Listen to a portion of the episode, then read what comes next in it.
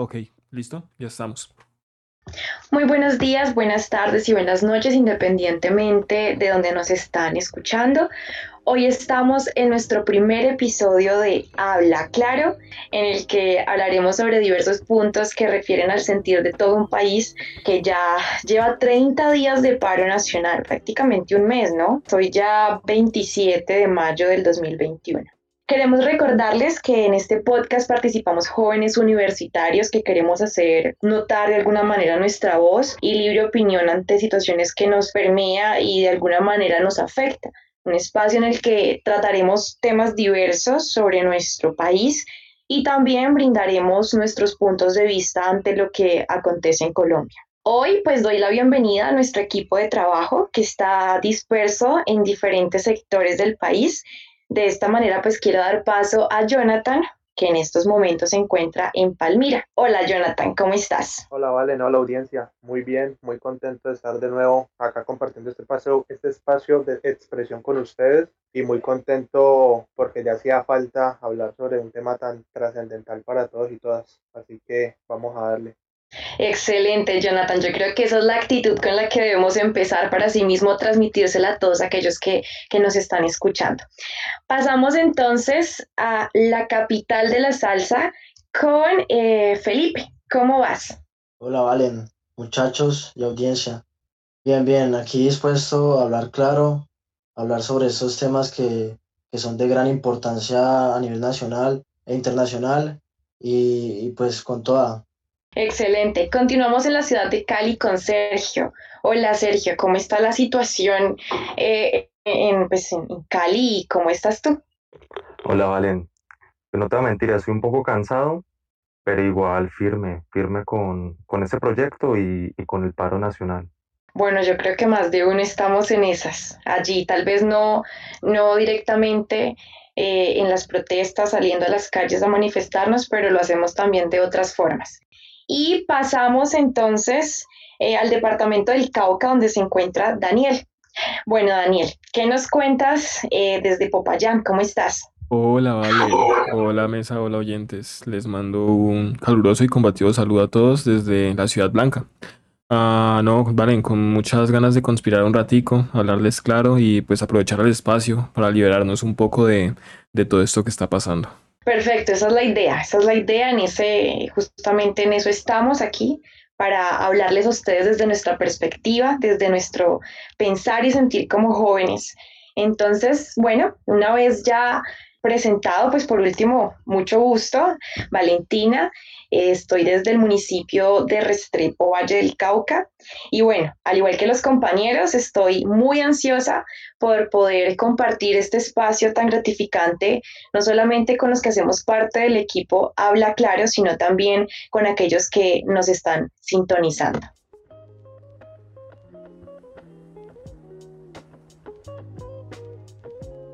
Bueno, vamos entonces a lo que vinimos, a hablar claro. Y justamente pues quiero empezar con nuestra discusión y dar como nuestros puntos eh, a tocar, como nuestros puntos claves, los que hoy abordaremos y un pequeño contexto de lo que hemos logrado en estos 30 días de paro nacional. Primero, hablaremos sobre el abuso de poder, que ha sido algo que se ha tocado muchísimo. Eh, luego pasaremos a hablar de la violencia sexual como tercer punto tocaremos eh, lo que sucedió en Ciudad Jardín y todo, pues esa relación que tuvo eh, con la Minga. Luego, eh, como cuarto punto, los bloqueos de vías y repercusiones. Vamos a contrastar un poco esas posturas, a debatir un poquito allí. Como quinto, vamos a hablar acerca de la opinión de los mandatarios, de qué manera ellos se han manifestado ante los medios masivos de comunicación en estos 30 días de paro nacional. Y nuestro último punto, y uno bastante importante, al igual que todos, por supuesto, la censura de los medios y las redes sociales en estos tiempos, ese mal manejo de la información por parte de medios tradicionales y esa censura que de alguna u otra manera se ha dado a medios independientes. Sin ser más, pues quiero como entrar a ese segundo punto que estaba tocando, que era el contexto.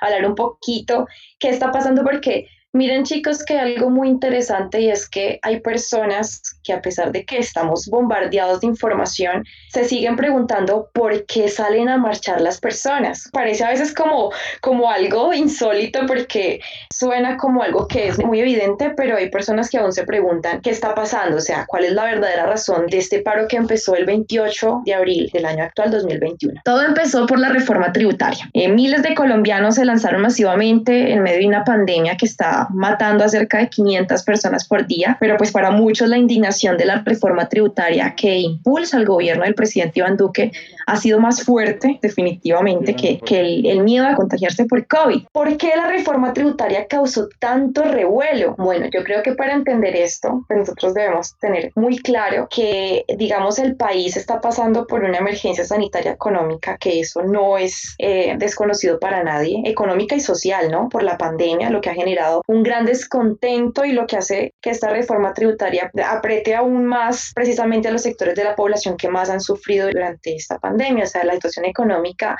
es preocupante, el gobierno se endeudó y gastó dinero para hacer eh, frente a la crisis, por lo que ha crecido el déficit fiscal y la deuda pública. Así que la idea con la ley de solidaridad sostenible, como la llamaron, era recaudar cerca de 23 billones de pesos. O sea, en esa ley se planeaba ampliar la base de recaudación de impuestos, pero la indignación es de dónde iban a sacar ese dinero, ¿no? Eh, el propio exministro de Hacienda Carrasquilla explicó que esa recaudación vendría un 73% de las personas de las personas naturales, o sea, de nosotros y el resto de las empresas. Y además de eso, pues también se cobraría un impuesto a la renta básica a personas que ganan un sueldo mensual de 2.453.000 pesos en un país donde, o sea, el salario mínimo es de 875.000 aproximadamente. Esto no es el colmo, el colmo es que también se proponía cobrar el IVA, que era eh, el 19% en Colombia, productos como los servicios de agua, luz, gas, eh, los servicios funerarios,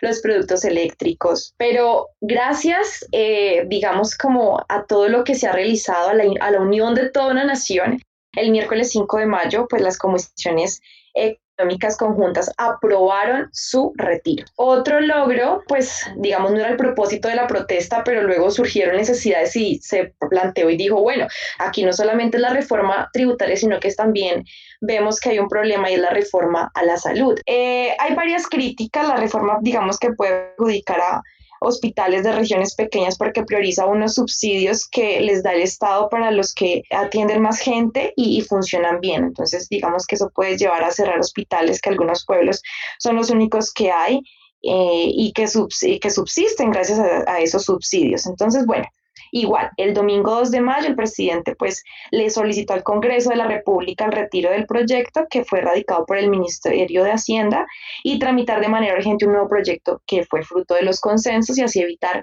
incertidumbre financiera. En ese entonces eran 22 días de protesta y se logró el miércoles 19 de mayo el retiro oficial de la reforma a la salud que pues pretendía justamente privatizar una sanidad de por sí alta, altamente tercerizada.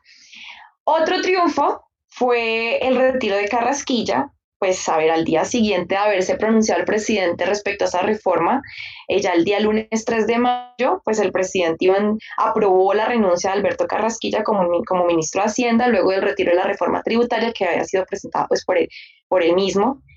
Y eh, los colombianos claramente habían pedido la renuncia inmediata del entonces ministro, fueron incluso varios políticos que aseguraron que tras el fracaso de la, de la reforma, pues su autor también se debe ir con ella. Pues todos nos dimos cuenta de los memes que salieron y se publicaron diciendo que, que, que, que, un panal de huevos costaba 1.800, o sea, ¿en dónde? Y luego salió Uribe a decir que un huevo vale 2.000 pesos, o sea, Uribe tampoco le atinó al precio de los huevos en Colombia increíble porque son personas que pues me imaginaré yo nunca han salido a mercar porque pues todos me imagino se lo compran y ya eh, pues no, ellos no tienen necesidad y no, nunca han tenido contacto pues como con lo que todos vivimos, ¿no? Eso en cuanto a lo que hemos logrado en estos 30 días de paro nacional, ahora sí pasemos a nuestros puntos claves. Vamos a, entonces a empezar con el abuso policial. Entonces, bueno, chicos, aquí yo creo que ya nos preparamos todos para conversar, para poner esta eh, discusión más interesante, eh, pues conociendo todos nuestros puntos de vista. Entonces, eh, bueno, Daniel, te doy paso para que nos, nos comentes un poco acerca del abuso policial, que es algo que se ha visto reflejado bastante y eso ha sido un foco de discusión, de discusión en el país. Claro, ya después de este minucioso resumen de lo que han sido estos 30 días de paro, pues nos damos cuenta de que lo que está pasando en Colombia es sumamente grave. Yo quiero empezar hablando de una de las expresiones de abuso de poder de la fuerza pública, que es como de las que más visibles han sido, y es este costoso aparato, el Venom, y el uso desmedido que ha tenido y que se le ha dado durante las manifestaciones. Esto también trayendo un poco a colación pues lo de la reforma que nos querían meter, pero más adelante hablaré un poco de eso.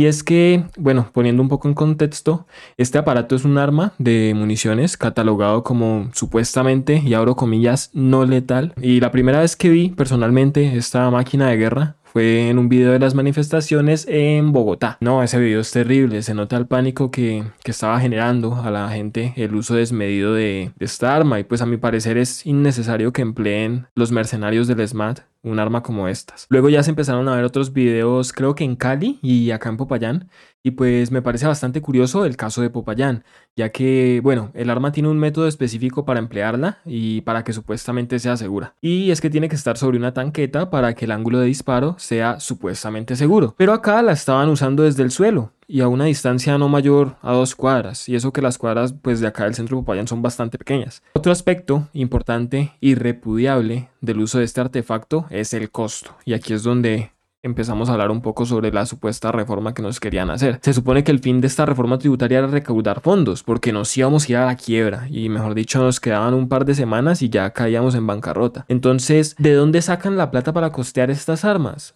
Mm, si uno se pone a hacer cuentas, según el Ministerio de Defensa, el sistema Venom cuesta aproximadamente 118 mil dólares, que son casi 440 millones de pesos colombianos al cambio de hoy, 27 de mayo. Ah, está compuesto por 30 tubos lanzadores y cada cartucho cuesta otros 71 dólares. Son 270 mil pesos cada cartucho. Ahora bien, como dije anteriormente, son 30 cartuchos. Esto da como 810 mil pesos cada vez que se usan todos los cartuchos, que por lo que hemos visto en videos es bastante constante. Entonces, Siguiendo con las cuentas, hemos visto el Venom en tres ciudades diferentes aproximadamente. Y bueno, aquí uno ya se pierde haciendo cálculos de tanta plata, pero pues serían los 440 millones que cuesta cada Venom por tres. Y a esto toca sumarle lo más, los más de 800 mil pesos que cuesta cada vez que lo usan. A mí me parece que, bueno, no solo me parece, sino que se nota que plata sí hay quién sabe en qué se está invirtiendo. Y eso que pues no he nombrado las millonadas que se gastó Duque en tanquetas blindadas el año pasado y en camionetas y pues también en maquillaje para su show televisivo. Y bueno, para terminar un poco con este tema y darle paso a alguno de los compañeros, a muchas organizaciones de derechos humanos, y esto es algo que hay que recalcar, que han denunciado que el uso de este artefacto es desmedido y se habla de que no hay ningún antecedente aquí en Latinoamérica del uso de esta arma, que recalco es supuestamente no letal. Pues yo tendría una respuesta, no en cuanto a cifras, pero sí en cuanto a contundencia de por qué si hay plata para unas cosas en este gobierno y para otras no. Básicamente porque la guerra en este país es rentable. Obviamente no para todos y todas, sino para los mismos de siempre, para los que han estado en el poder durante décadas. ¿Por qué? Porque siempre, año tras año, eh, la inversión presupuestal del erario público que más aumenta es la que va dirigida a la parte de la defensa nacional a la parte de la fuerza pública. Sabemos que Colombia es el país más corrupto del mundo y si no lo es, en algunos casos lo sitúan máximo en el top 3. Entonces, lógicamente, esta plata va a ir a parar en su mayoría en bolsillos particulares. Entonces, básicamente sería eso. Acá se invierte más en guerra que en cosas como la educación porque sale más rentable para los particulares. Cabe resaltar que distintas ONGs han proporcionado cifras sobre el abuso policial, eh, denuncias al respecto. Por ejemplo, Temblores ONG afirma que hasta hace seis días existían 3.000 denuncias aproximadamente por abuso policial. Entonces esto es algo que a mí me preocupa mucho, mi parte de hacer más o menos de opinión, debido a que me pongo a pensar cuántos años, porque no son poquitos los que tienen que pasar hasta que la ciudadanía recupere la confianza en la fuerza pública. Es decir, la policía, el ejército, el ESMAD se supone que deben estar para protegernos, pero si estos son los que más nos asesinan, ¿qué esperanzas tenemos? ¿Qué política de Estado se debe implementar? ¿Qué se debe hacer? ¿Qué se debe eliminar para que se recupere esa confianza? Porque una confianza que está totalmente rota, eso no es algo solamente de este paro nacional, ni mucho menos. Eso es algo que lleva años, por no decir que siempre ha sucedido lo mismo. Incluso antes eran más descarados porque la policía directamente se involucraba en asesinatos de estilo paramilitar. Entonces, eso por un lado. Eh, pienso que la, una reforma policial es totalmente urgente. Concuerdo con la que propuso Gustavo Petro desde el 2018 principalmente y que sigue manteniendo hoy en día, en la cual, entre otras cosas, incluye darle educación a, la, a los miembros de la fuerza pública. Educación tanto básica como superior porque si esta gente está siendo entrenada prácticamente como máquinas de matar, pienso yo que la solución principal y más, y más rotunda debe ser la educación, educación humanista, es decir, que, la, que, la, que sea enfocada desde el punto de vista de la vida, el respeto por la vida y por los demás derechos fundamentales, que es de lo que más carece este tipo de instituciones. Pienso yo que hoy en día se, tiene más, se le tiene más, más miedo a un policía que a un ladrón o a un capucho, como se le denomina popularmente, porque incluso estos capuchos, entre comillas, nos protegen más, porque entre ellos están los de la primera línea, que la misma policía. Entonces, eso era lo que quería plantear.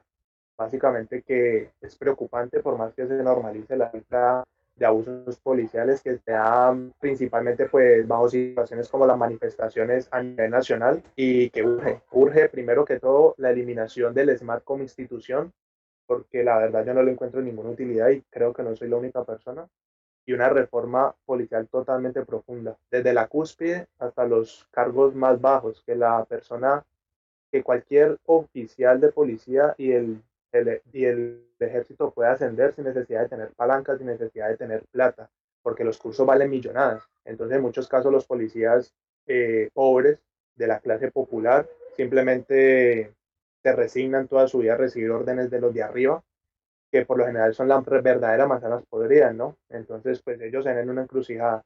O acato las órdenes de mi jefe o me echan y no tengo cómo comer ni cómo darle comer a mi familia. Entonces, pienso yo que esto es lo, lo más importante. Y es que la policía, eh, en esencia, deberían ser eh, gestores de paz, pero pues evidencia que aquí en Colombia eh, no, no, lo son para nada. Eso se ve reflejado en las cifras que hemos visto en medio de estas manifestaciones en el marco del paro nacional de 2021. Y es que podemos ver que hay diferentes fuentes para, para determinar cuál es la cifra exacta de, de los asesinados, porque son asesinados por parte del Estado en medio de estas manifestaciones, que hay tres, como tres, tres apartados principales que podemos tomar en cuenta. Y es uno que es la fiscalía, que sería como el órgano por parte del Estado que se encargaría como de, determinar estas cifras, otro que son las ONGs colombianas y otro que es la ONG Human Rights Watch, que, que es internacional. Entonces, a partir de esas tres fuentes, podemos observar diferentes formas de, de, recuento de datos o de análisis de datos. Por un lado, tenemos que la Fiscalía, eh, ya bien sabido que hace parte del Estado, eh, es muy normal que ellos a fecha de 25 de mayo, que son las cifras que yo tengo aquí a la mano, pues hayan descartado por lo menos 19 casos que ellos consideran que no fueron asesinatos por parte de la fuerza pública, pero habían sido acusaciones por parte de la, de la población civil. En cambio, por el lado de Human Rights Watch, que es una ONG internacional, está determinado que se han confirmado 24 casos de asesinatos y por el lado de las ONGs colombianas temblores e Indepaz, que ahorita también mencionaba Jonathan, pues se han confirmado 43 casos. Y por el lado de la fiscalía, que se me había olvidado, 17 casos. Entonces aquí observamos como una eh, asimetría en, en, la consideración de datos y pues en muchos casos se puede entender a partir de que eh, se desentiende el estamento del Estado de, de, de situaciones que no les conviene reconocer porque aquí también es, otra situación que pasa, que las personas que han estado en el poder a lo largo del, del tiempo no han querido reconocer sus errores y más bien se quieren como eh, arraigar a ese poder que, que en verdad no, no le conviene tanto pues, a, Colombia. Y, y, es que la proporcionalidad usada eh, en las manifestaciones eh, no, ha sido, no ha sido justa para los manifestantes. Ahorita estaba Jonathan mencionando sobre los capuchos y su denominación así. Y es que los capuchos no, no, se, no se encapuchan por capricho, sino que ellos lo hacen porque eh, ellos están siendo vigilados por, el mismo, por la misma policía y se han visto casos en los que después de que pues, pasan las, las manifestaciones o los plantones, llegan los policías a las casas de esos capuchos, a los que de pronto logran identificar y se los llevan y muchas veces han, han resultado desaparecidos. Entonces, pues es una situación que causa indignación pues a las personas que en verdad se preocupan por, por el país y que en verdad están manifestando eh, con razones. Entonces, pues por mi lado es una preocupación eh, grande, pues la situación de orden público, de derechos humanos en Colombia. Entonces, pues esa sería mi intervención. Tú mencionas que, bueno, mencionaron, de hecho todos, cifras oficiales. Y también mencionaste que, bueno, qué pasa con todas las cifras que, que no se han mencionado o qué pasa con todos los casos que no han sido reportados. Y también a, a menor escala, cosas como por decir un ejemplo, en las manifestaciones a las que he asistido y los enfrentamientos que he podido presenciar, puedo decir con certeza que más de uno eh, el SMAT ha disparado gases que han sido caducados y uno puede apreciar claramente cuando un gas ha, sido ha, ha estado vencido o no, porque sencillamente la gente no puede respirar.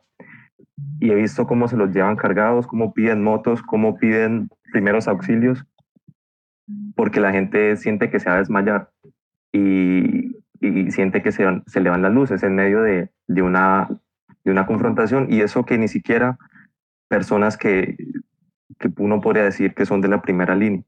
Entonces, ¿qué pasa con todas esas cifras, todos esos casos, todas esas microagresiones, por así decirlo, que no se tienen en cuenta?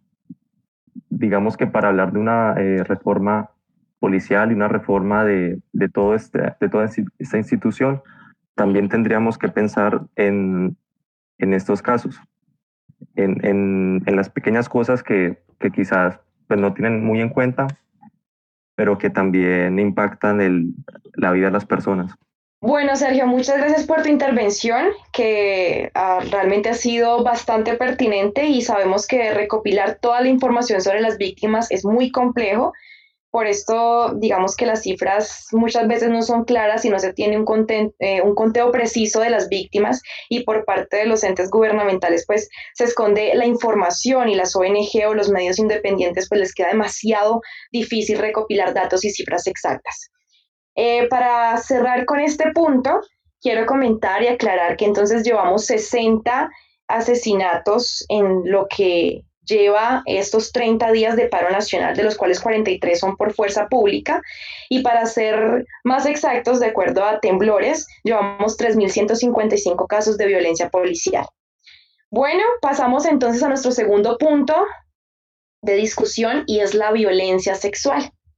Entonces, vamos a debatir un poco acerca de esto que también ha sido algo bastante complejo, especialmente para las mujeres y yo quiero hacer una pequeña intervención al respecto y es hablar acerca de la loma de la dignidad. Yo creo que la loma de la dignidad ha sido un punto clave en representación de todas esas mujeres que se han sentido eh, de alguna u otra manera identificadas con todo lo que está sucediendo alrededor de ese abuso, no solamente policial, sino también que tienen que vivir cada día eh, por parte pues de, la misma sociedad. Entonces, la Loma de la Dignidad es, es, un lugar que se ha resignificado porque pues claramente no es la Loma de la Dignidad, sino la Loma de la Cruz. Este parque artesanal eh, se llenó de mujeres que realizaron una rueda de prensa para alzar la voz con el fin de denunciar esa violencia contra las mujeres en el marco del paro nacional en Colombia 2021. Y este espacio de conversatorio pues fue convocado por una agrupación que se llama En Cali las mujeres paramos. Entonces, pues importante eso y saber que también se lucha no solo por ese abuso policial en cuanto a, la violencia sexual, sino que también en lo ocurrido el 2021 han aumentado un 8,8% los feminicidios en Colombia y en los primeros dos meses del año se presentaron 37 feminicidios según la Fiscalía General. Entonces, pues eso la verdad es que bastante importante tenerlo allí y, saber que se han presentado muchos casos de violencia sexual por fuera del paro nacional, ¿no? Sí, Valen, es bastante preocupante lo que se está viviendo ahora más que nunca con el papel de la mujer dentro de este tipo de, de espacios.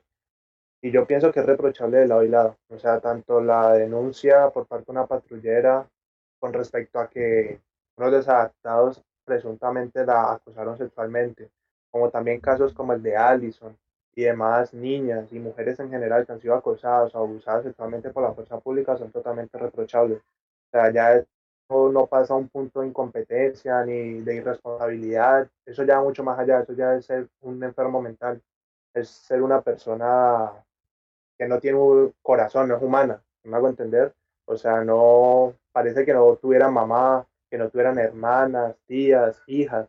O sea, no sé qué le puede pasar a una persona por la cabeza al intentar o al hacer este tipo de atrocidades, sinceramente. Es algo que siempre será condenable, aunque lastimosamente pues en nuestro país poca justicia hay, tanto en este caso como en los casos involucrados la gente del Estado. De hecho, Jonathan, hace un momento dijiste que sí, bueno, puede, uno no, no, no puede decir que no, puede que hayan personas que sean realmente enfermos mentales y que no sepan lo que están haciendo, pero también hay gente que está en toda su conciencia para hacer esta clase de actos que son reprochables. Por ejemplo, yo no categorizaría a una persona como enferma mental, por ejemplo, un motociclista en Cartagena que se estaba masturbando delante de una joven que transitaba por la avenida Manga. O, por ejemplo, tampoco diría que es un enfermo mental, pobrecito, que pesar, a un hombre que en plena calle abusa sexualmente de una mujer en Ciénaga Magdalena y las cámaras de seguridad registraron todos los hechos.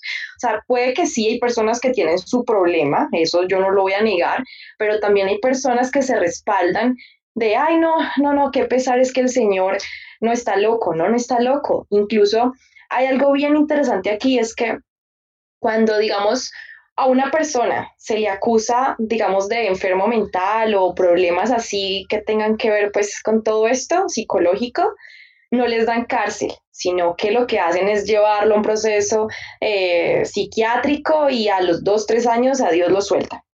En cambio, una persona que obviamente eh, se acusa porque fue consciente de lo que hizo, sí tiene cárcel y bueno, y pague sus años en, en, en que paguen sus años en, en, en, prisión. Entonces, bueno, eso es lo que quería decir y, y, no sé, pues algún compañero tendrá algo más que agregar respecto a este tema. Sí, Valen, eh, no es que estoy totalmente de acuerdo con vos, es que si me malinterpretaste y alguna otra persona lo hizo, ofrezco disculpas, pero es que estoy totalmente de acuerdo con vos. Yo cuando hablo de que son enfermos mentales, hablo de que son unos hijueputas, ¿sí? En pocas palabras era como para, para usarlo como sinónimo. Obviamente no lo quería usar como justificación, ni mucho menos. O sea, yo creo que soy de las personas que más reprocha, reprueba y detesta este tipo de maneras de actuar, de comportarse. Y por mí fuese que se pudran en la cárcel cada uno de los hombres y de las personas que llevan a cabo este tipo de cochinadas. Entonces, enfermo mentales lo utilicé en este caso como sinónimo de hijo de puta, o sea, de que no es que lo hagan porque no saben, antes eso era lo que quería entender, que no es que lo hagan porque no saben o porque son unos irresponsables y ya, sino porque son unos enfermos, o sea, no tienen conciencia de, la gravedad del asunto, pero saben lo que están haciendo, lógicamente, porque eso se nota incluso en la sevicia con la que narran lo que hacen y con la que los testimonios narran lo que les han hecho hago entender? Entonces son enfermos mentales en el sentido de que les da igual hacerlo que no hacerlo. Y piensan incluso que está bien hacerlo. Pero no son enfermos mentales en el sentido de que no saben lo que están haciendo y lo hacen por inercia. Todo lo contrario. Saben muy bien lo que están haciendo y eso es lo que los. Claro que sí, Jonathan. Recordemos que hoy vinimos a hablar claro.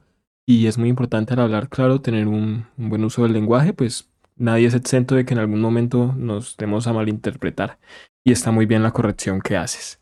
Bueno, para seguir un poco con el tema, yo me voy a copiar un poco de un discurso que leí en redes y es que las mujeres no pueden convertirse o verse como un trofeo de guerra, mucho menos por parte de personas desadaptadas. Esto es un hecho repudiable y que no se debe dejar pasar por alto. La violencia de género es algo que lastimosamente, históricamente ha golpeado no solo el país, sino el mundo. Y actualmente, y desde hace varios años, gracias a diferentes movimientos, se le está dando un poco más la importancia necesaria. Yo creo que nosotros como jóvenes tenemos que empezarnos a interiorizar todos estos problemas de la sociedad para empezar a dejar de normalizarlos. Otro hecho importante uh, que quiero traer aquí a colación es el cubrimiento de los medios de comunicación a este tipo de problemas. Y es que hace unos días se hizo muy viral una comparación de dos portadas de la revista Semana que al hablar de sobre abusos sexuales hacia manifestantes, siempre ponían primero la opinión de la fuerza pública o inundaban sus noticias de la palabra presunto, presuntamente abusada, presuntamente manoseada, presuntamente, presuntamente, presuntamente. Pero al referirse, al referirse a un caso de abuso sexual hacia una patrullera, lo hacen de manera amarillista totalmente. Entonces, bueno, tampoco quiero que se me malinterprete, ambos hechos son repudiables, por, el simple, por la simple razón de que haya violencia de género detrás de todo esto. Lo que me genera cierto conflicto es el hecho de que pareciera que esta revista, Revista Semana, tan respetada y querida, parece que para ellos existieran casos más importantes que otros. No puede existir en ningún momento un sesgo político a la hora de informar o denunciar un caso basado en violencia de género. Simplemente es un hecho repudiable, sin importar quién haya sido la víctima. Ah, cuando una mujer avanza, ningún hombre retrocede y crece la organización. Esa frase me ha rodeado por mucho tiempo y entra totalmente al contexto del paro. Y bueno, para terminar y sin ánimos de creerme aliado, para nada, pero la revolución tiene que ser antipatriarcal o simplemente no será revolución. No estaríamos en nada. Recordemos que violencia sexual es tanto el acto como, como el pensar el, en realizarlo. Y de lo que he visto todos esos días de paro es que se, se ha creado mucha tensión sexual por parte de, de los individuos que hacen que, que se adhieren a, a, la primera línea o están eh, o, o, o, concurren, digamos, esos puntos de concentración diariamente. Inclusive hay unos que no han podido llegar a sus casas desde, bueno, quién sabe cuánto tiempo. Y he podido notar que, que la tensión sexual ha aumentado considerablemente mediante pasan los días. Y he visto casos de morboseo, de, bueno, les tiran piropos, casos de, de, de tensión inclusive entre los de primera línea, porque uno está morboseando o está tirándole a una conocida de alguien más y que hasta casi que sean en, en la cara cuando, cuando, cuando vi eso. Obviamente no, no, no quiero justificar ninguno de los actos se han realizado, pero como para propiciar un poco más de contexto, que aquí en el, en el paro y todo esto se han creado tensiones sexuales y los casos de morboseo y, y digamos de microagresiones sexuales, estos lastimosamente no, no han sido tomados en cuenta o no, no, no se han llevado la tarea de registrarlos como debe ser. Bueno, y hasta no más este punto, con tan solo esta información, porque lo que tenemos para abordar es, mejor dicho, infinito. O sea, hay muchos temas que debemos tocar, pero pues lastimosamente el tiempo apremia. Pero si no más con esto, eh, podemos yo creo que responder a la pregunta de aquellos que dicen, ¿por qué estamos protestando? ¿Por qué la gente sale a marchar? Bueno, ahí está la respuesta, o, o parte de la respuesta, porque la respuesta es larga.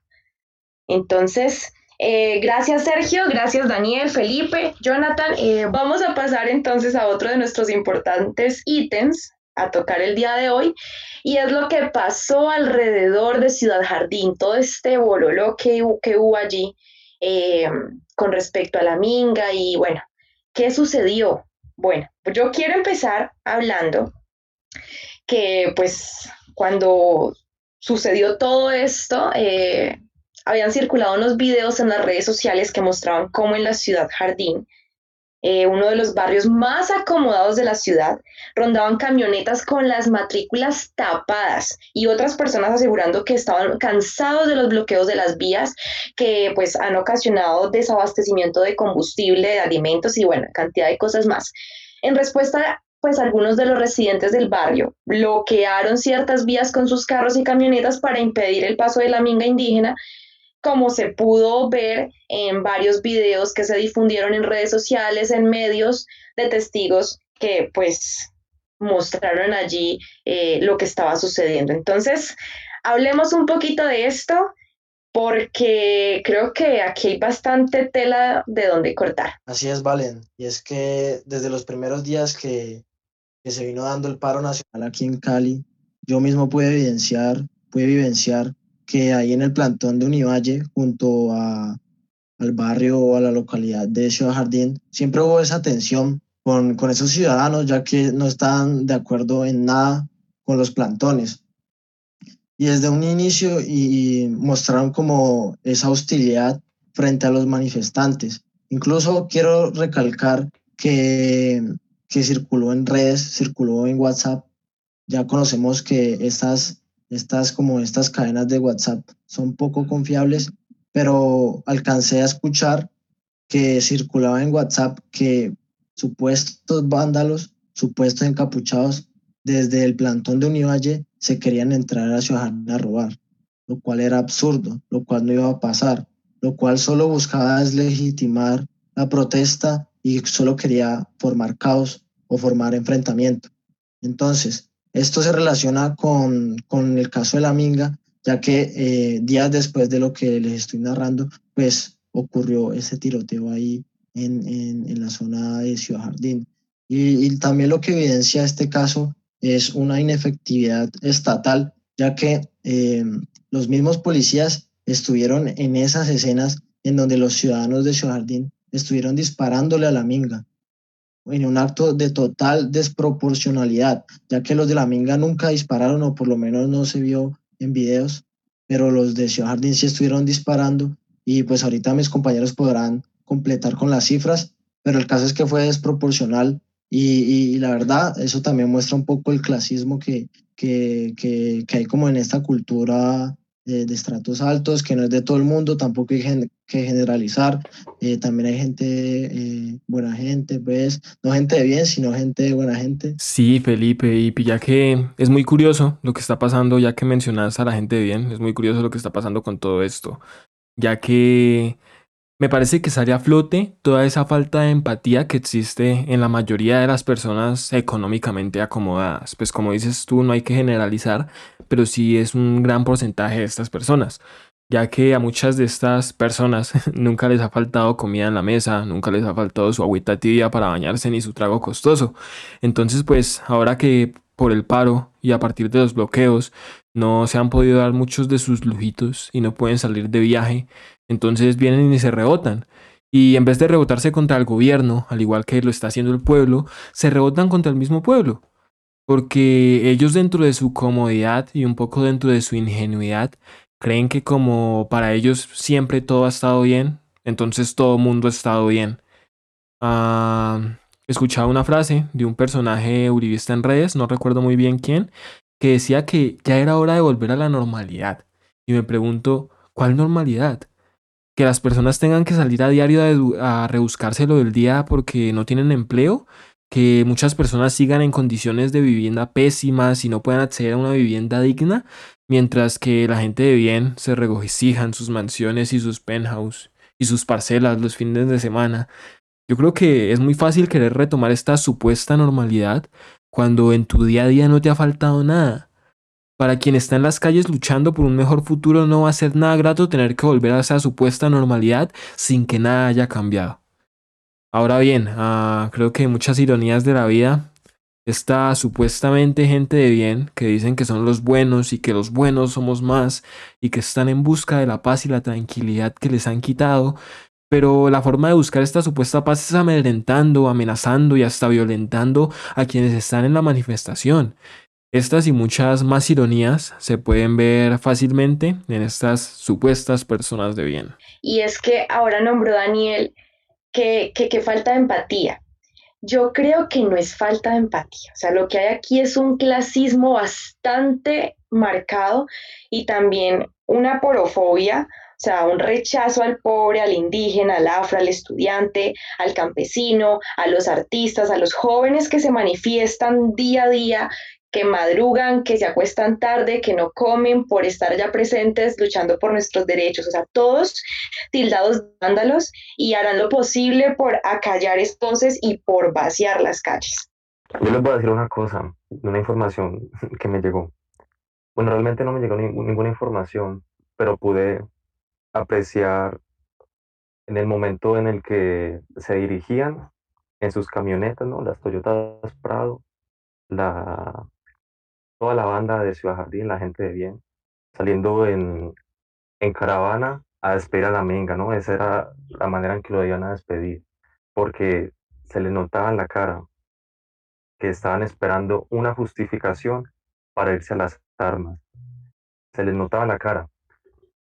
Y la minga era un blanco perfecto, pienso yo, porque no, no, no los tendrían que, no tendrían que verse con ellos en la cotidianidad más adelante. Ellos se iban de la ciudad y ya. Si, si se lograban bajar uno o dos, para ellos era lo mejor. Y es que ese es el gran orgullo de, de la gente de Día, que, que se creen que por tener un arma o por tener un mini ejército a, o tener lo que sea que uno no tiene, se sienten superiores y tomarse una vida para ellos es algo simplemente como cualquier otra actividad del día. Es, es realmente, pues me, me causa mucha rabia porque tengo mucho conocido, mucho familiar en Ciudad Jardín y sé que pues esa no es, ese no es el sentir de muchos. Pero pues como ellos son los pudientes, son los que tienen la plata, los que muestran la cara, los que quieren, digamos, hacerse respetar, ¿no? Es a su manera y pues realmente escogen el, el peor camino posible. Pienso que la marcha blanca es mil veces mejor. Una, eh, están en derecho, ¿no? De realizar su marcha. Pero pues irse a, las armas y tener que acabar con las vidas de, de un pueblo simplemente porque no están de acuerdo con, con su pensar, es sencillamente algo que no me cabe en la cabeza. Bueno, permítame, yo me expreso, pero definitivamente qué perraquera, o sea, qué cosa tan espantosa todo lo que estamos viviendo. O sea, yo no me alcanzo a imaginar, por lo menos Sergio, el, eh, agradezco mucho tu intervención, Sergio. Sergio, para contextualizarlos a todos, él se ha encontrado participando de las marchas ha estado saliendo a, protestar y pues ha tenido como un acercamiento más, más allí, más, más profundo eh, en cuanto a lo que ha pasado. Entonces, pues eh, esto es una cosa que, que, bueno, tenemos también que saber e, enfrentar y bueno, como muchos dicen por allí, no tragar entero. Pasamos entonces a nuestro cuarto punto, que son los bloqueos.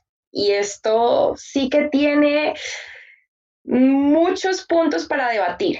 Hay personas que están en total acuerdo con los bloqueos, parar para avanzar, y otros que están en total desacuerdo con los bloqueos, que dicen pues que hay personas, eh, la, la, típica frase, ¿cierto? De lo que decía Sergio, esas personas que, o Sergio y Daniel y todos los que han comentado, son personas que lo tienen casi que todo, no les falta nada. Entonces, casi eh, la, la, mayor parte de las personas que están en contra son personas de, de, de, clase alta o personas que tienen, bueno, sus empresas, negocios y que de alguna otra manera dicen, no, es que los bloqueos nos están impidiendo salir a trabajar. Pero entonces, ¿cómo planean ustedes también eh, salir a trabajar cuando hay cantidad de cosas que, que en un futuro o a largo plazo pues van a ser más difícil su trabajo. Piense usted en cuánto está ganando en su salario. En, estos, en estos días nomás estaba yo viendo una noticia.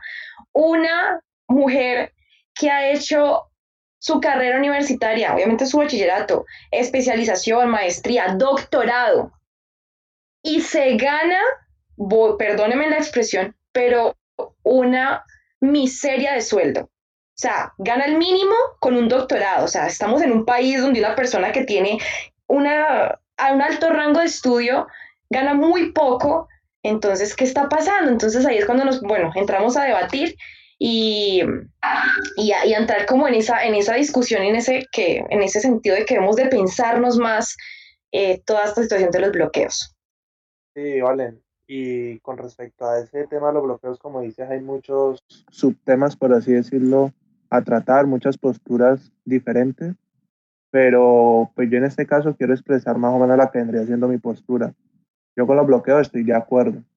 Estoy de acuerdo, pero mientras exista un corredor humanitario para que pase, pues, por ejemplo, las ambulancias, todo lo que tenga que ver con salud, el personal de la salud, gente que esté enferma, gente que, mujeres que vayan a, a tener hijos o hijas, también para la entrada de alimentos, aunque yo en esa entrada de alimentos sí sería un poco selectivo, porque yo pienso que a empresas como Postobón, por ejemplo, pues da falla con los trabajadores, ¿cierto? Que son los que más sufren en esos casos, pero pues yo creo que Ardilalule ha hecho de todo por este país, menos cosas buenas, ¿no?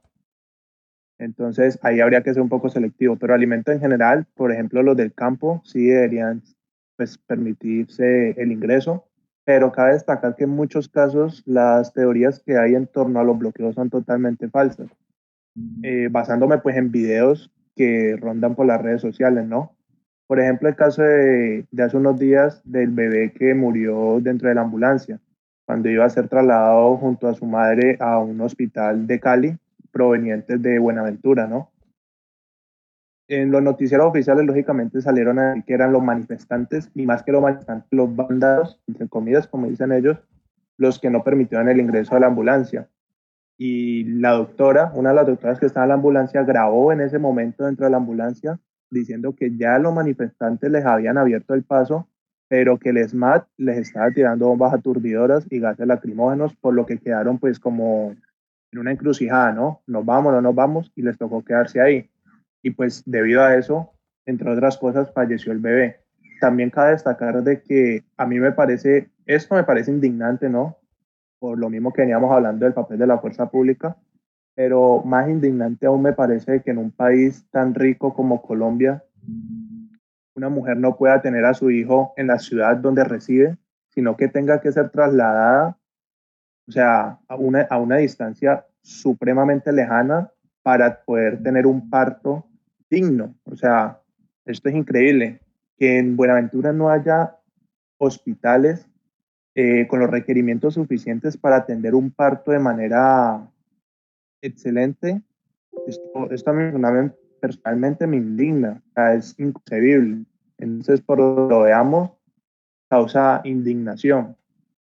Pero como digo, con los bloqueos estoy de acuerdo por lo que acabo de mencionar, pero hay que tener mucho cuidado con esas tergiversaciones, porque en muchos casos los correos humanitarios sí son permitidos, sí son abiertos por los manifestantes, pero en los noticieros y en los medios oficiales dicen que no, cuando en realidad los bloqueos lo está realizando indirectamente incluso el mismo gobierno, como por ejemplo cuando, sobre todo al inicio del paro, eh, prohibieron el ingreso de vacunas a Cali, por poner uno de tantos ejemplos.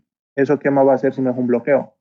Hablan de bloqueos también, pero no dejan entrar a la CIDH al país. Hablan de bloqueos, pero como dice Daniel, los que más se quejan, eh, por lo general, son los que tienen todo en casa, son los que siempre tienen comida en la nevera, comida en la mesa, entonces es muy fácil quejarse.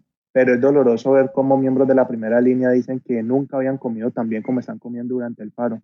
Entonces, volvemos al tema de la empatía esto, estos muchachos y estas muchachas están luchando no solo por ellos y ellas, sino por todos y todas las personas que habitamos este país.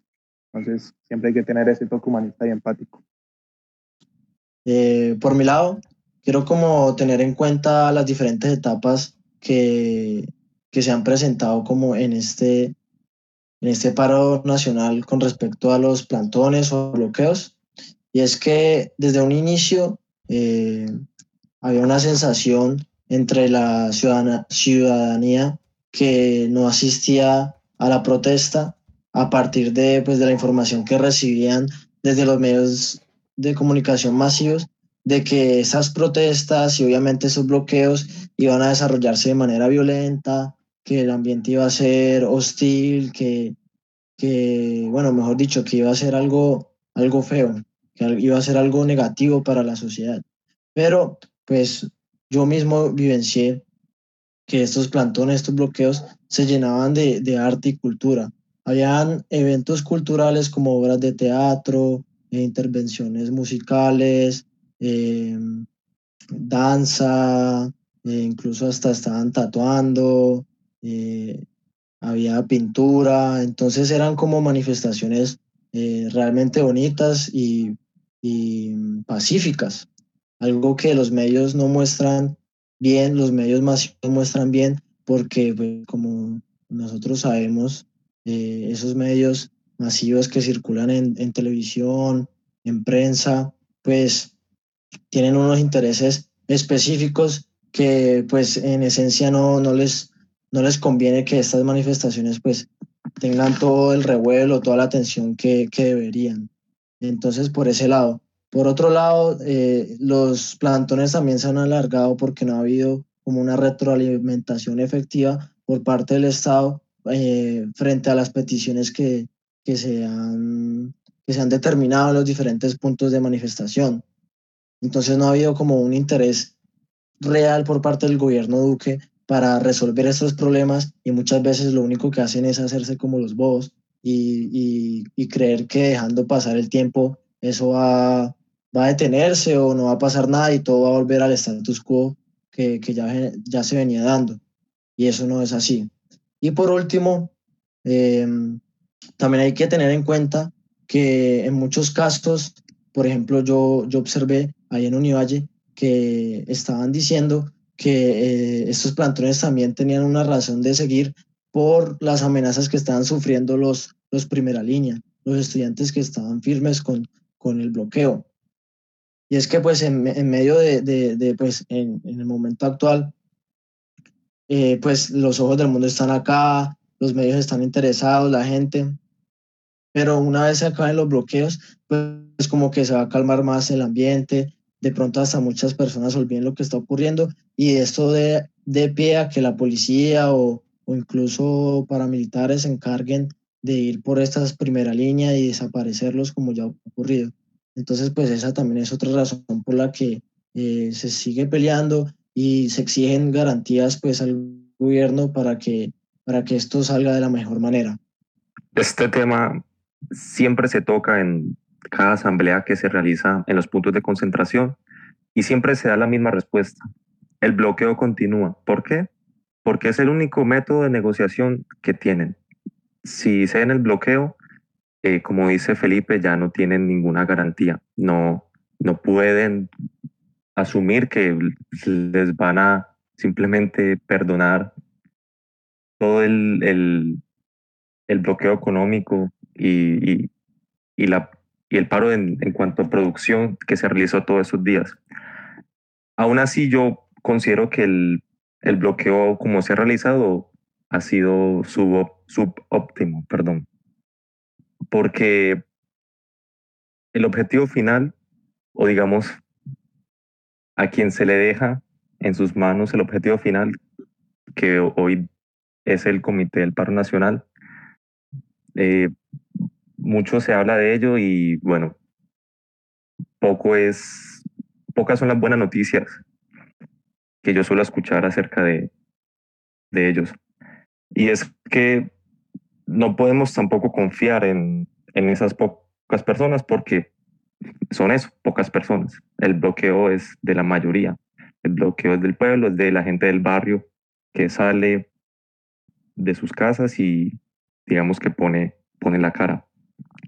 Aún así, pienso que desde el mismo bloqueo se pudo, se pudo haber realizado mucho más, como por ejemplo la recolección de firmas para un posible referendo, para un posible proyecto de ley, en fin.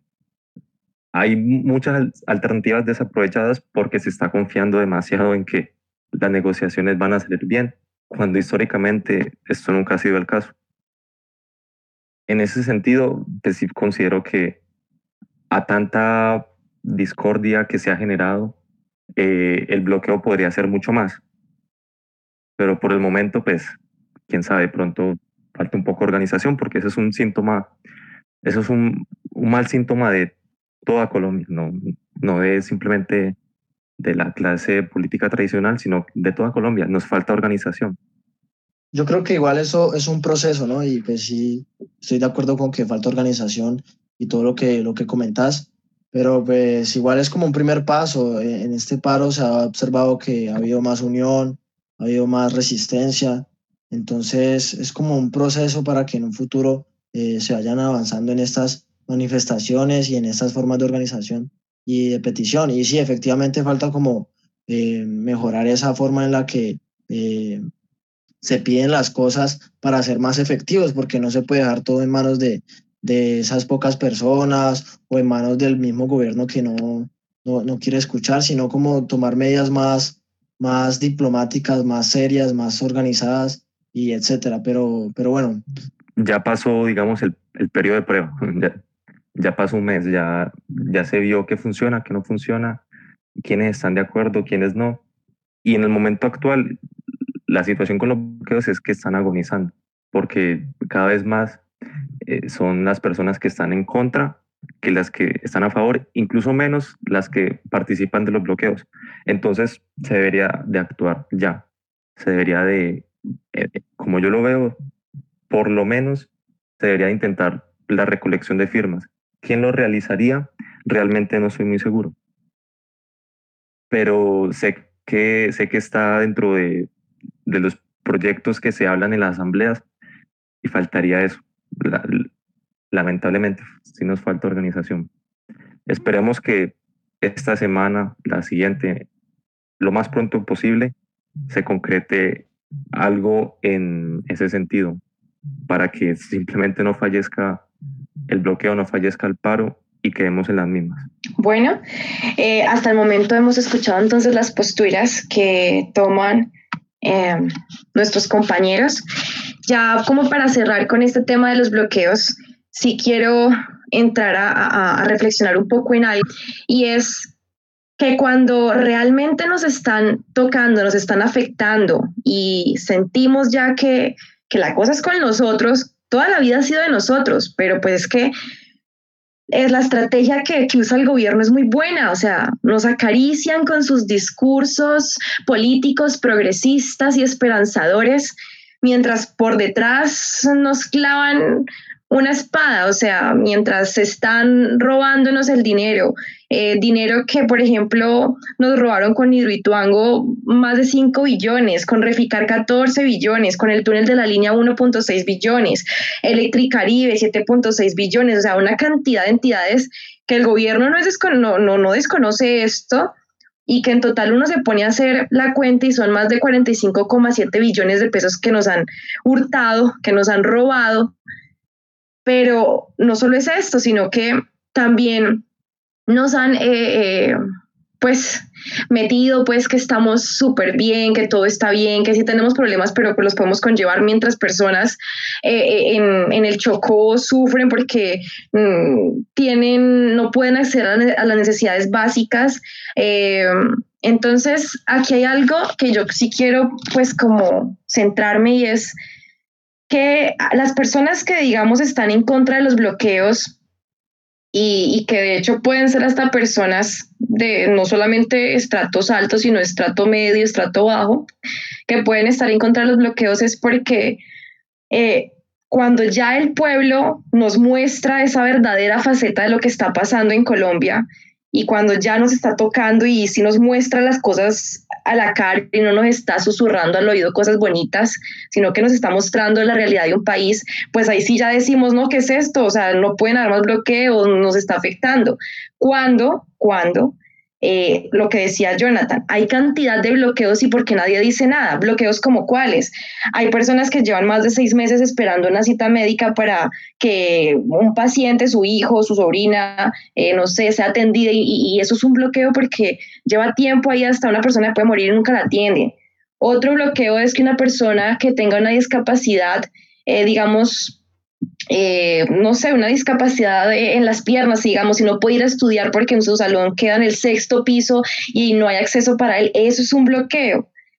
hay personas también eh, jóvenes que tienen la ilusión de estudiar, tienen un buen puntaje en el IFEX y pasó a estudiar derecho, pero no pudo pagar su matrícula y mucho menos tiene para su manutención en la ciudad. Eso es un bloqueo. Igual, algo que se ha discutido demasiado. Nosotros los jóvenes que se supone que somos la esperanza de este país, eh, estudiamos y nos matamos trabajando y, como dicen por allí, quemando pestañas cinco años en una carrera para luego salir al mundo laboral y, estar, mejor dicho, una cantidad de tiempo sin poder conseguir un trabajo, eso es un bloqueo. Entonces hay que ponernos a analizar un poquito eh, ese tema. Bueno, pasamos entonces a nuestro punto número 6 eh, en esta mesa de diálogo. Vamos a hablar acerca de la opinión de los mandatarios. Vale, entonces sobre este punto tengo sobre todo un enfoque en específico, que vendría siendo la, algunas de las intervenciones de Álvaro Uribe a través de su cuenta de Twitter. Entre esas, pues la más recordada creo yo que fue la primera, una de las primeras, en las que incitaba más implícitamente que otra cosa, daba la orden de manera cuasi directa a las fuerzas militares para que accionaran sus armas contra los manifestantes. Entonces, pues eso causó obviamente un total revuelo en las redes sociales diciendo que pues ya sabemos quién dio la orden. Como respuesta a esa típica pregunta sobre los casos de los falsos positivos de quién dio la orden, pues bueno, ya sabemos quién las da. Y, e incluso hasta tal punto que Twitter pues le, le suspendió la cuenta pues temporalmente y le borró el tweet. Entonces, esto deja claro, pues inicialmente eh, confirmación de ideología que prima pues en, esta, en este sector político correspondiente al uribismo, que después muerte, bala y sangre para todo el mundo. Mientras no nos toquen a nosotros y a nuestros hijos no pasa nada. Y, y por otro lado, reconfirma también quién es el verdadero presidente de este país. Porque no es sino que Álvaro Uribe dé la orden y directamente sucede. Sea o no sea intencional, lo más seguro es que sí, pero sucede. Inmediatamente después de que él empezó a dar ese tipo de órdenes, fue cuando más auge tuvo el abuso policial y el asesinato de manifestantes a manos de la fuerza pública. Eso no creo que sea coincidencia porque tampoco es primera vez que pasa. Entonces queda más que claro, una vez más, lo que ya muchas personas pues conocíamos, que el que en realidad maneja las riendas de este país pues se llama Álvaro Uribe. Y Iván Duque no es sino un intermediario no es sino un títere, por más quemado que suene ese término, pero en realidad lo que es. Entonces, ellos hablan mucho de no generar odio, supuestamente, de incendiar el país, incluso dicen que Petro es un, es un incendiario, que la oposición es una incendiaria, pero pienso yo que más incendiario es dar a entender y dar la orden de que disparen contra gente inocente y desarmada, que es lo que hace este señor, que incitar a que la gente reclame sus derechos, porque Petro ni siquiera, Petro y la oposición en general y los políticos a favor del paro, ni siquiera se han pronunciado diciendo, no, es que eh, hagan bloqueos, no, es que vayan quemen tal cosa, vayan vandalicen tal otra. En ningún momento, incluso son los que más han pedido manifestaciones pacíficas, que los bloqueos se conviertan en, multitudes, que pues bueno, eso ya es otro tema, pero en ningún caso han pedido ningún tipo de violencia, ni han incitado a la rebelión ni a la revolución. Entonces, como, como ya se sabe, esta gente se dice y se contradice. Sale el tiro por la culatación. Bueno, Jonathan, con respecto a Uribe, pues yo sí digo que eh, hay algo por allí que muchos dicen y es, si las cosas no son conmigo, pues de que a mí no me involucren, vaya y venga. Cosa tenaz. Pero bueno, entre esas opiniones de algunos mandatarios, pues Aquí eh, la queridísima por muchos, María Fernanda Cabal, no se ha salvado de, generar revuelo en redes sociales, pues por la cantidad de cosas que, dice, yo creo, esta señora. A veces yo no sé si es que lo hace aposta o, o realmente es que es totalmente inconsciente ante lo que está pasando. En un tuit, eh, María Fernanda Cabal publicó, la gente puede protestar, pero que lo hagan sin salir de la casa. O sea, ¿en qué mente cabe que en un país como Colombia la gente, es que me das como risa, la gente va a conseguir que retiren una reforma tributaria, que retiren una reforma a la salud, que eh, lleguen a, que un ministro se retire. Bueno, todas esas cosas en la casa, allí nomás, o sea, gritando desde la ventana, o sea, que esta señora, por Dios, o sea, si uno, un paro virtual, o sea, ¿cómo es esto? O sea, jamás nos escucharían, jamás nos escucharían. Eh, de hecho, ella, digamos, ha hecho cantidad de, de, manifestaciones en los medios, pero dice unas cosas que son barbáricas. Eh, otra de las cosas eh, es que la senadora del Centro Democrático se refirió en el 2018 a la movilización que adelantaban los universitarios en las principales ciudades del país para exigir mayor presupuesto a la educación superior pública en Colombia, como estudien vagos. Yo creo que ustedes se acuerdan de eso. Y de hecho eso lo, lo, o sea, después de que ya terminó una entrevista con la W Radio en la que se enteró de la nueva jornada que adelantaban los estudiantes, pues les dijo eso, que si están exigiendo, lo digo así, se los voy a decir entre comillas, si están exigiendo más recursos para la educación pública, pues vayan y estudien, vagos, señaló la senadora pues en un video que publicó en su propia página oficial de Facebook. Y no había sido la primera vez que lo había dicho, porque en 2017 estaban en un homenaje que se estaba realizando a las víctimas el 9 de abril del 2017, le gritó, estudien vagos a un grupo de manifestantes que se encontraron en ese momento en la Plaza de Bolívar por la conmemoración. Entonces, pues vamos viendo allí. Otro, otro que por allí salió eh, fue el congresista Germán, Germán Navas Talero, que tilda de carniceros paracos vestidos de blanco a los caleños que asistieron a la marcha del silencio en Cali. Y decía algo pues muy particular y es, es que los lecheros se visten de blanco, pero es que también los carniceros, o sea, por, por favor, una cosa que uno jamás puede hacer es, general, es generalizar, o sea, es, voy a ponerlo a un caso muy común, de la vida común, uno no puede decir todos los hombres son iguales, porque no todos los hombres son iguales, no todas las mujeres son iguales. Entonces, ¿cómo va a decir que todos los pueblos de la marcha eran carniceros paracos vestidos de blanco? Bueno, en fin, la hipocresía, como decían en algunos memes. Otro, eh, a inicios de mayo, el ministro de Defensa, Diego Molano, en compañía del general Navarro, comandante de las fuerzas militares, y el director de la policía, Jorge Luis Vargas, pues repitió de forma muy enfática que los sitios web y perfiles que eh, desacrediten la labor de la fuerza pública en el marco de las manifestaciones sociales están realizando labores de terrorismo. O sea, ya con esto quiero que lo enlacemos a nuestro último punto de conversación, que es la censura de los medios. Ya una vez nos dicen esto, pues claro, de inmediato censuran los medios porque entonces, ¿qué vamos a, qué, qué pueden los periodistas comunicar? Entonces no pueden decir, ay no, este policía pues eh, cometió un abuso contra esta persona, eh, le disparó tal cosa y la otra, y eso no se puede informar porque es terrorismo. Bueno, Ahí nos lo vamos a pensar un poquito. Vamos entonces a, a, ver las diferentes opiniones de nuestros compañeros. Yo quisiera resaltar en este punto la importancia que han venido tomando las redes sociales. Y es que es imposible no tocar este tema ya que lo que estamos viviendo es histórico. No solo por lo que ha pasado, sino por la coyuntura que atravesamos. Es un paro en medio de una crisis de salud mundial, la cual pues nos ha llevado de lleno a la virtualidad. Y como no podía ser la excepción, la virtualidad ha tenido mucha relevancia en este paro, tanto por ser una herramienta para la difusión y también para la convocación a las marchas, plantones y todos los demás espacios, como también por ser un lugar para realizar denuncias y donde se han ido estructurando diversos medios independientes, ajenos a los medios ya tradicionales, los cuales pues han tenido una gran acogida por parte del pueblo, ya que se está dejando de creer, normalmente se creía en los medios tradicionales corruptos, pero pues la gente ya está cambiando la percepción con respecto a esto. Y quiero traer a la conversación dos ejemplos concretos que son Canal 2 en Cali y Red Alterna en Popayán, que son dos medios que son un gran ejemplo para los nuevos periodistas. No les da miedo salir a la calle, meterse en tropeles, documentar lo que está pasando, permearse del paro, hablar con la gente, ser parte del pueblo, porque pues es muy fácil hablar de un tema de estos desde una oficina de redacción. Lo que ellos están haciendo es un trabajo de campo que requiere mucho coraje.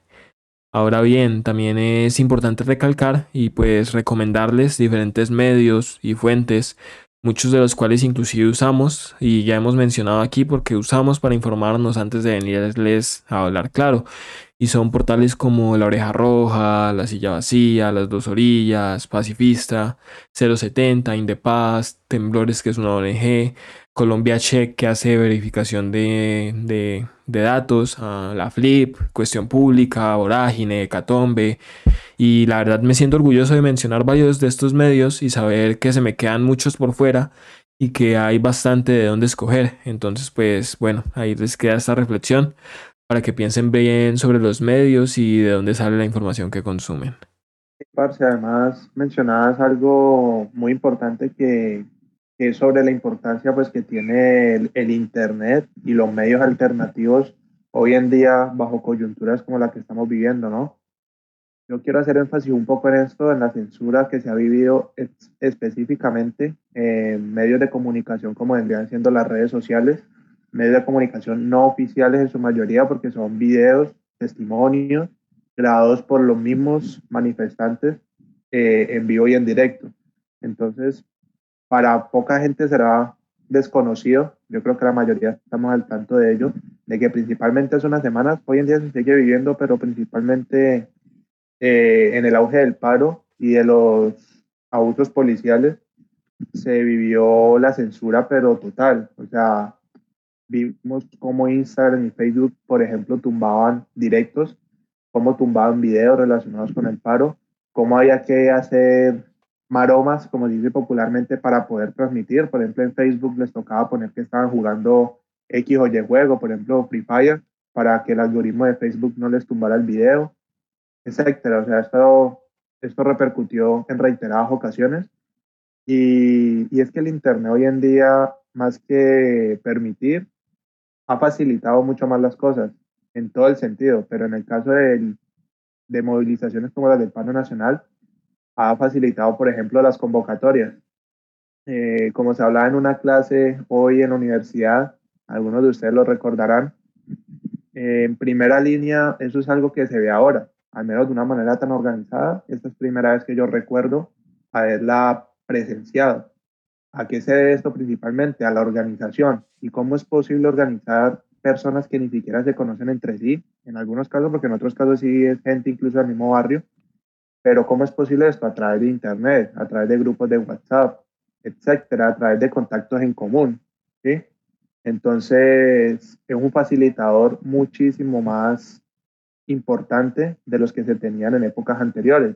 Y yo creo que a eso también se deben las movilizaciones tan masivas que han habido eh, y sus correspondientes convocatorias y también el hecho de que haya perdurado tanto el paro, ¿no? Precisamente porque constantemente se están divulgando convocatorias en X o Y lugares, a X o Y horas y, y sus correspondientes recorridos. Entonces es bastante importante esto y a pesar de que mucha gente ya lo haya pasado por alto, es bastante preocupante al mismo tiempo la censura que se vive y sobre todo que se vivió porque incluso hoy en día hay una ley del Internet, entonces nos están vulnerando, además de nuestros derechos, al libre acceso a la información, entre otros, nos están vulnerando un servicio por el que nosotros pagamos, porque ni siquiera es gratis en Colombia el Internet, estamos pagando por un servicio que debería ser totalmente público, pero que aún así hacen y deshacen con él a placer, a conveniencia. Entonces quería traer eso a colación. Hemos llegado a nuestro punto final, pero para ello voy a cerrar, como dicen algunos por allí, con broche de oro, porque creo que las eh, intervenciones de todos han sido muy pertinentes, muy enriquecedoras para aquellos que estén escuchando este podcast. Entonces, me voy con cifras, ya que hemos hablado un poquito pues de lo que pensamos, sentimos. Y según la FLIP, eh, pues resulta y acontece que por acá me encontré una tabla muy interesante y es que en el 2013, eh, en una de las protestas, que fue, duró 25 días, se eh, resultaron 24 agresiones y 22 víctimas. En el 2019, 40 días de protesta, fueron 76 agresiones y 87 víctimas. En el 2020, que fueron 21 días de paro nacional, no lo vamos a olvidar, fueron 57 agresiones y 76 víctimas. Y para este año 2021, que ya hoy cumplimos 30 eh, días, llevamos 165 agresiones y 186 víctimas. Esto en cuanto a las agresiones a la prensa, ¿no? Durante el cubrimiento de manifestaciones sociales. Entonces estamos viendo que esos 30 días de paro nacional se han convertido en el periodo de cubrimiento de manifestaciones más violentos para la prensa y ha transcurrido en medio de estigmatizaciones, estigmatizaciones y agresiones por parte de miembros de la fuerza pública y bajo un silencio total del gobierno y las autoridades. Eh, ah, por aquí algo pues que yo sí quiero comentarles es que eh, no pocas veces los medios comercializadores de noticias suprimen la esencia para hinchar la apariencia de los hechos, algo eh, equiparable con la posverdad. Con frecuencia los comerciantes de la información proveen verdades a, eh, a, medias, realidades fuera de contexto o distorsionadas o exprimen al extremo la tan cacareada eh, equidistancia periodística que como advierte el periodista español Pascual Serrano, pues consiste en poner los micrófonos a dos versiones enfrentadas para poder ahorrar el esfuerzo que exige la investigación de la autenticidad de los acontecimientos. O sencillamente pues para no eh, granjearse enemigos y fingir equilibrio informativo con todo eso de la equidistancia del periodismo que no deja de ser una actitud de no, pues o sea, de gallina y, también mojigata a la vez. Bueno, eh, hemos visto también que los medios tradicionales RCN y Caracol se caracterizan por estigmatizadas marchas y encubrir al gobierno de turno. Policías armados vestidos de civiles infiltrados en las marchas, estos modos eh, superandi en la Policía Nacional se siguió repitiendo. Por lo general, esos policías, pues, eh, tiran balas perdidas sin importar matar a cualquier persona. Esto, si no lo dice la movilización, pues estuvo cargada de movimientos culturales y obras callejeras artistas. Salieron a las calles con tambores e instrumentos musicales a mostrar que la, la protesta es pacífica y llena de sentido. Pero ¿qué pasa? Eso sí no, lo, no se enfatizan en mostrar, ¿no? Entonces, bien importante. Había por allí eh, en el espectador un titular que se sacó pues reciente a las protestas que decía un país sin tapabocas. O sea, eh, es un país, estamos viviendo en una crisis sanitaria, en una crisis social y, se enfoca en decir pues que somos unos, irresponsables por, por salir a protestar, pero como dice Residente, si un pueblo protesta y marcha en plena pandemia es porque su gobierno es más peligroso que virus. Eh, otra cosa que por allí yo veía en un trino de Alexander Klein, cuando cae una estatua los medios colombianos hacen escándalo, pero cuando cae un avión cargado de cocaína, esos mismos medios callan. Entonces, ¿qué pasa allí? Eh, jamás vamos a olvidar que por varias noches los jóvenes colombianos tuvieron que transmitir por su Instagram, por su Facebook, WhatsApp su propia agonía, mientras los, noticieros estaban muy ocupados reportando los grandes trancones que se generaban por los bloqueos. Entonces, ya para finalizar, eh, nos dicen que somos una generación de cristal, pero llevamos casi un mes de paro y no nos hemos quebrantado, como dice la oreja roja en una de sus publicaciones.